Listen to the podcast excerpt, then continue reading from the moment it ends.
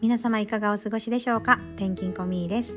え今日も朝5時半に起きましたけれどもすごく暗いですね。暗いですけれども6時半ぐらいからどんどん日差しが差してきてその瞬間を見れるっていうのはなんか心地いいなと思っております。えこの5時半に起きる習慣をつけたのも、えー、夜早く寝ることを習慣づけしておりますのでその分朝は早く起きたいな。じゃあ何時に起きようかなという時に、えー、5時半。これを決めたのもですねワーママハルさんもう皆さんご存知かと思うんですけどこの方が Voicy で、えー、よく発信をされておりまして非常に勉強になるなっていうことがあります。でこれを聞いていて、えー、この方が朝の5時半にですねオンラインヨガもされておりましたのでそこに登録をしてでお金をかけているのであの起きないといけないという気持ちにもなりますし、まあ、朝起きるとですねやっぱりこうあの気持ちがいいんですよね。早く起きると。時間にも余裕がありますし。だからそういった面で、えー、自分の戒め代わりに、えー、やってみました。最初はあのー朝5時半に起きるために早めに寝ようという心がけがありましたね。で最初は週3のところ2回しか起きれませんでした。で次の週は1回でした。で、えー、今週に限っては今1回目ですけれどもあもう頑張ってみようかなと思っております。まだ1週に全然してないっていう週はありませんので、まあ、これも継続していければなというちょっとゆるっとした感じですけど思っております。はいちょっと冒頭大変長くなりまして失礼しました。え今日はえ自律神経を整える日常生活の5つの方法というのをお伝えしていこうと思っておりますではお聞きください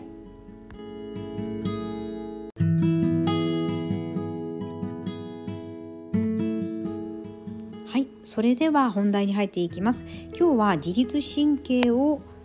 整える日常生活の5つをご紹介していこうと思います。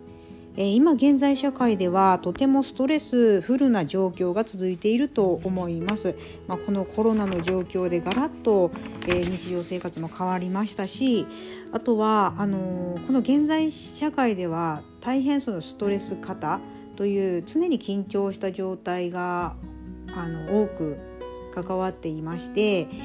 神経には交感神経と副交感神経があるのはご存知でしょうか？もう皆さんでしたらもうご存知だと思うんですけどなぜここまで私が自律神経についてこう調べ上げるのかって言いますと自分自身がですね、えー、まだ30代後半の時に、えー、転勤をしてそこでえー、妊娠をしてそこから出産していく上でですね全く知らない環境の中で、えー、果たしてこう出産してそれから先のことが不安でなりませんでしたでしかも全然知らない土地っていうのも、えー、不安でしたいろんなこう不安の中で車を運転していくとですねあのー、車を運転している最中にもドキドキしたり動悸がしたり息苦しくなったりっていうのもなんか出てきたりしてたんですね。で、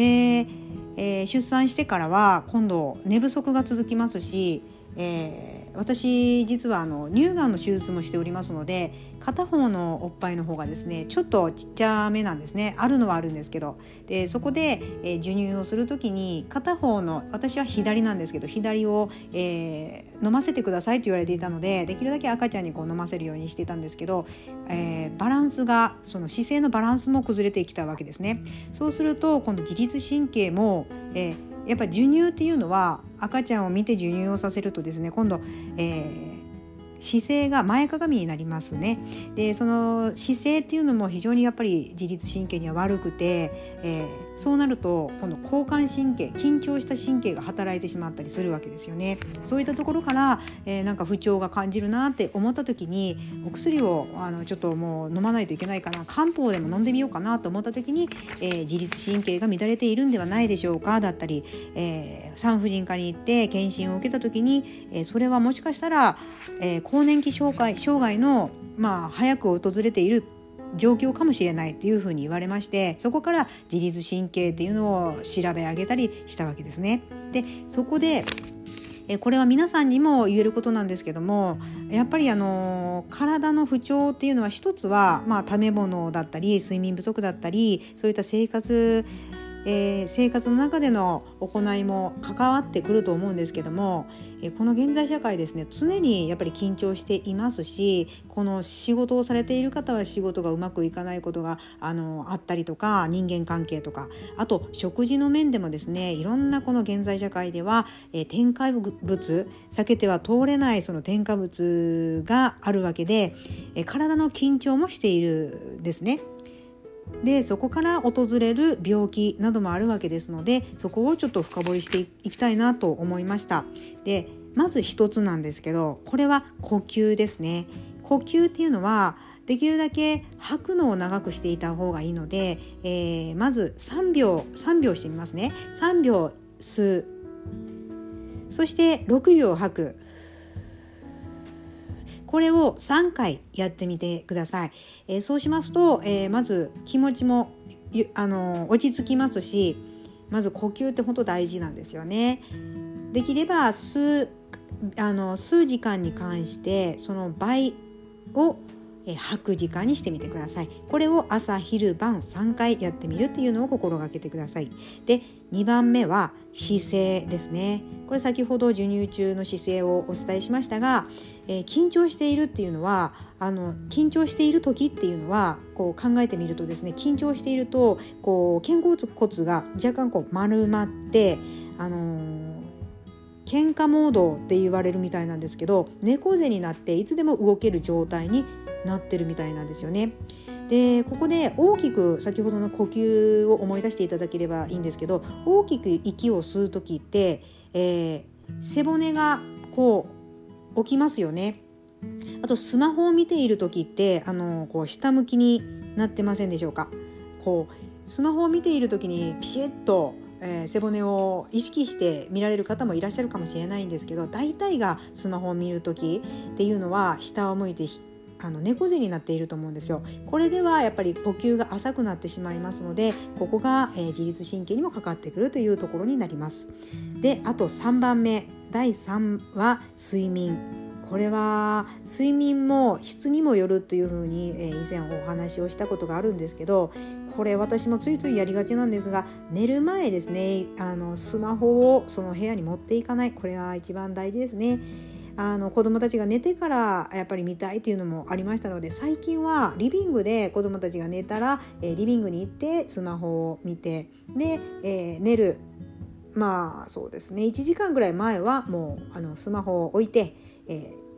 向かっています。たまにこう情報を得たい時は本を見るようにして最近おりますね。そうすると朝があのぐっすり寝れたなっていう気持ちになると思いますので是非試してみてください。で次4番目。もうこれ皆さんご存知ですね。運動です。運動。これはえー、できるだけですね運動といってもできるだけ毎日続けた方がいいですので毎日続けるとなるとちょっと負担がかかるかもしれないので、えー、階段を上るだけでもいいです。でその時に大きく手を振って歩く。そうするとですね、えー、大きく手を振って歩くと、え結構自律神経にもこうかかってくるところだと言われておりますので、えー、できるだけ手を大きく振って歩いてみるというのを心がけてみてください。で次は5番目最後になりますが食事。これ食事大事ですよね。もう皆さん分かってると思うんですけどこの中でも特におすすめしたいのはミネラル。ミネラルの中でもおすすめしたいがマグネシウムっていうことになっております。マグネシウムっていうとちょっと聞きられてない方もいらっしゃると思うんですがこれ金属の一部でありまして鉄の分類になりますね。これはまた非常に素晴らしい働きがありまして、えー、血管の収縮や拡張などもこう促してくれる作用もあってですね。あともう一つはマグネシウムって、えー、食事で摂るものだとするとちょっと難しかったりするんですけどこれ実は皮膚からも入っていくんですね。この皮膚から入るということはどうやって取るか。ここなんですが私がここ最近こちらに来る前からですのでもう1年ぐらい前から取り入れてます、えー、マグネシウムの入浴入浴剤があるんですが、えー、使ってらっしゃる方もいらっしゃいますでしょうか。これは私、えーと、エプソムソルトこれアマゾンでも売ってありますのでエプソルエプソムソルト。これの私は香りがして全くないものを購入しております。で主人はちょっと香りがあった方が、えーなんか気分的にいいんじゃないかって言っていたので私はちょっとだけオイルを、えー、ラベンダーとかですね時にはヒノキの、えー、エプソムソルトを使ったりもしてますけれどもこういったので活用していただくと、えー、ストレスにもまたその自律神経を整えることにもつながるというふうに、えー、勉強しました、えー、今日は私の勉強の中から第5選を、えー、紹介させていただきました。一つは呼吸。そして2つ目は姿勢。3番目は睡眠。そして4番目が運動。5番目が食事というふうになっております。さて早速、えー、試してみてください。今日も最後までお聞きしてくださり大変嬉しく思います。では失礼いたします。